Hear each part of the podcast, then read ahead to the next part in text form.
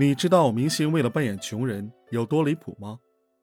明星扮演的男主父母双亡，为了拉扯弟妹长大，被迫放弃学业，四处打零工，赚钱少，但是不影响生活质量。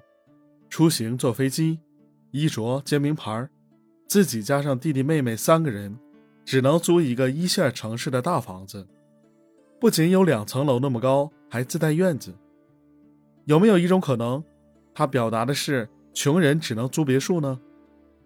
明星扮演的女律师面临困境，已经在失业的边缘，马上就要交不起房租了。没想到下一秒镜头一转，她住的房子是一个非常精致、温馨还带露台的套房，同时她也拥有小说女主必备的浴缸。女律师在浴缸擦着泡泡，边擦边想事情。并没有享受浴缸带来的快感，有没有一种可能，他想表达的是穷人在精致生活中对未来的惆怅呢？明星扮演的穷人在出国旅游的时候，坐游轮需要补一万八的差价升舱，眼睛眨都没眨一下就付款了，难道他想表达的是再穷也要坐头等舱吗？明星扮演的穷人在月薪三千的情况下。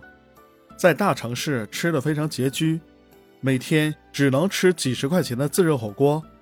难道他想表达的是穷人也能顿顿吃自助火锅吗？这些明星基本都在拍摄完毕的采访上都要说一下，这部剧让我学了很多，我深刻的体会到穷人的痛苦。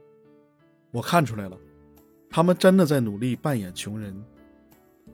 好，关于这个观点我已经介绍完毕，希望对你有帮助。